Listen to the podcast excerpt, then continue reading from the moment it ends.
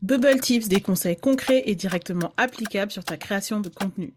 Si tu ne sais pas quoi poster en ce moment, prends un papier, un stylo ou ouvre ton espace Notion. Aujourd'hui, je te partage une méthode qui m'aide à générer plus de 30 idées de contenu en quelques minutes. Cette méthode, je l'ai nommée 10 3 1. Première étape, note les 10 questions que te poserait à coup sûr, presque, ton client idéal si tu avais une discussion avec lui sur sa problématique du moment, sur ses doutes, sur ton activité et les solutions que tu proposes, ou encore les questions qui pourraient se poser avant d'acheter chez toi. Deuxième étape, pour chacune de ces questions, tu vas imaginer trois types de contenus que tu pourrais créer. Par exemple, un live, un épisode de podcast, une photo avec une légende, une infographie, un reel, etc.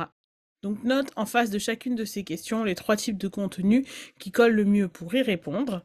Et ensuite, classe-les du format le plus long au format le plus court. Euh, par exemple, un carrousel est généralement plus long à créer qu'un reel, qui est lui-même généralement plus long à créer qu'une photo simple avec une légende.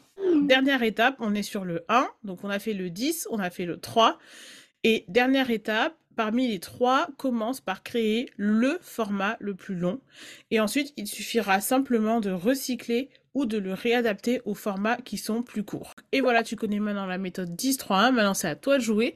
N'hésite pas à partager cet épisode si tu connais une amie ou une business friend qui galère en ce moment à trouver des idées de contenu. Pour soutenir le podcast gratuitement, laisse un avis et 5 étoiles sur Apple Podcasts ou sur Spotify. De mon côté, je te dis merci pour ton écoute, bravo pour ta détermination et à très vite pour un nouveau Bubble Tips.